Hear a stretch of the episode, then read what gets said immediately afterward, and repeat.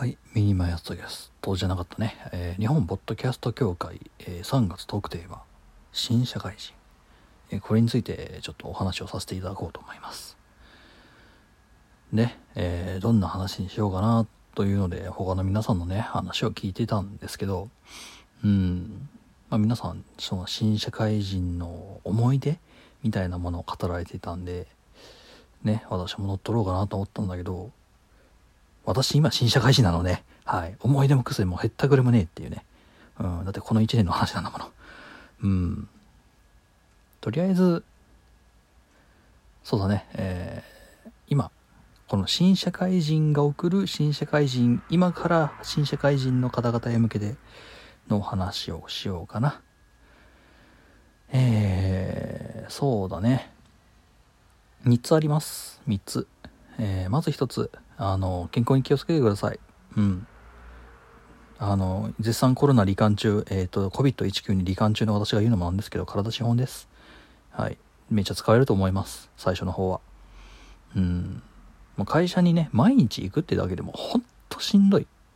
今もう慣れちゃったから、ね、朝起きて、パチって起きて、あーっつって着替えて、あーっつって電車乗って、あーっつって、あの、会社行くの、慣れちゃった。でも、最初の頃はね、ほんとしんどかった。うん。とりあえず、多分しんどいです。うん。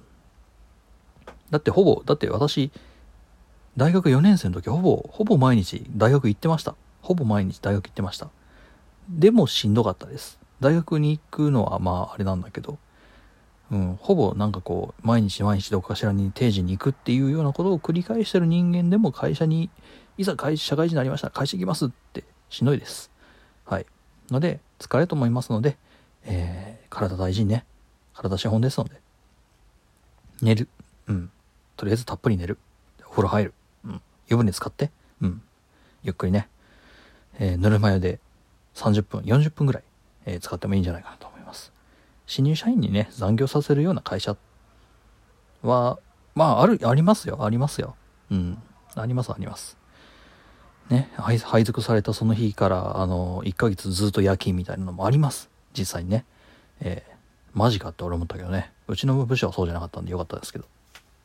うん、でも、まあ少なくとも新入社員研修の時は多分定時、定時で帰らせてくれるところが多いと思います。はい。えー9時開始としたら、ま、5時半ぐらいですかね。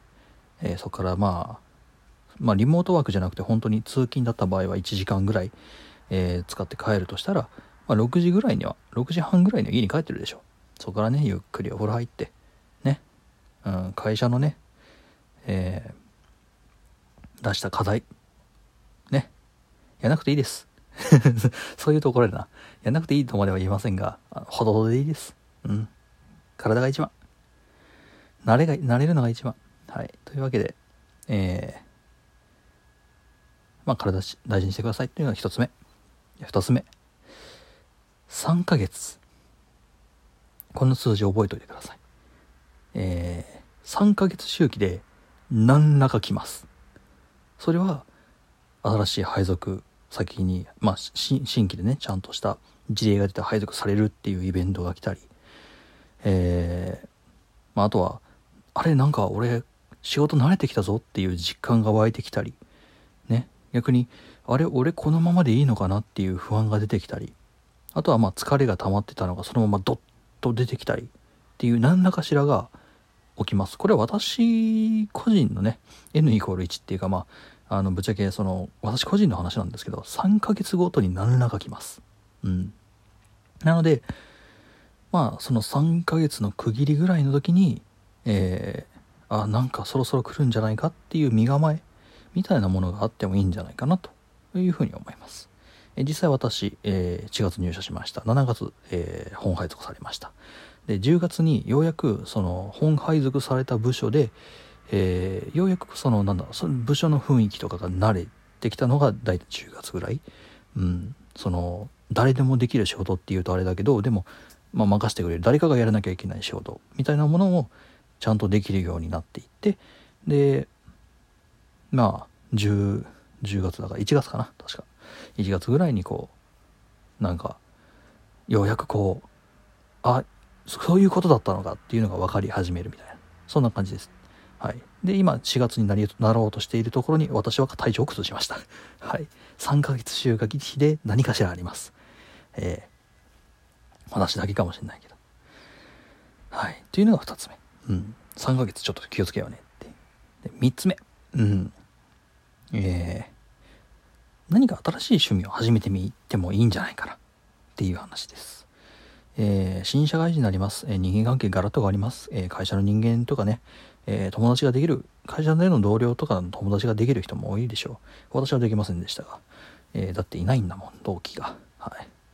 うん。で、まあそうなってきた時にですね、まあ例えば、平日ね、え月曜、月火水木金と、え働いて、で、土日、家にずっといます。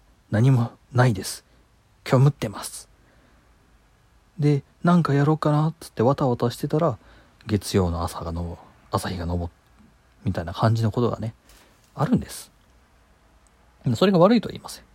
が、何らかしらの趣味、何らかしらのその会社以外との、での人とのつながりっていうのは、えー、持つ。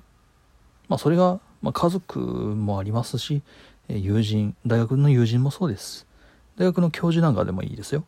うん。何かしらの外とのつながりを、えー、持っておくというのは、えー、非常に大事だと思います。ので、そういう努力をしてみてもいいんじゃなかろうかというのが3つ目ですね。はい。っていうのが私があの新入社員入って、まあ、かれこれ1年間走り回ってきて、えー、感じたことです。うん。他にもね、あの細かいところいっぱいあるんですよ。あの、入った会社がね、その自分のその望む会社ではなかったとか、ね、えー、希望した職種ではなかったみたいな、希望した部署じゃなかったっつって、いろいろあると思います。うん。まあ、それはね、人にもよっちゃうし、で、私自身も正直迷ってるところです。うん。ね、尊敬した人が、ね、1年間、まあ、ほぼ1年間、ほぼ1年間お世話になって尊敬した人がいなくなっちゃったと。ね、僕ら置いて出てっちゃった。ね、どこに行くかも教えてくれずに出てっちゃった。うん。とかね、あるんですよ、やっぱり。うん。まあそこら辺に関しましてはね、我々も、えー、我々っていうか私1年目の先輩、1個上の先輩でもね、ぐずぐず迷ってます。なので、あなた方が迷っても仕方がないと僕は思いますので、そこら辺は、えー、上司に相談してください。うん。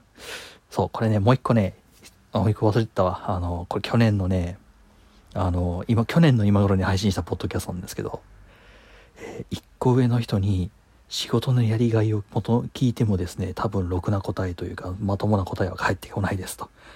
あるんですよ。その、まあ、まともなこと、ちゃんと考えてる人はいるんですよ。ちゃんと考えてる人はいるんだけど、あんま少ないよね。っていう。うん、なので、まあ、去年のね、ポッドキャストエピソード聞いていただいたらわかるんですけど、えー、新社会人のね、その、なんでしょう。一個上の先輩と会おうみたいな。ね、面会しようみたいなイベントっていうかそういう研修があるわけですよ。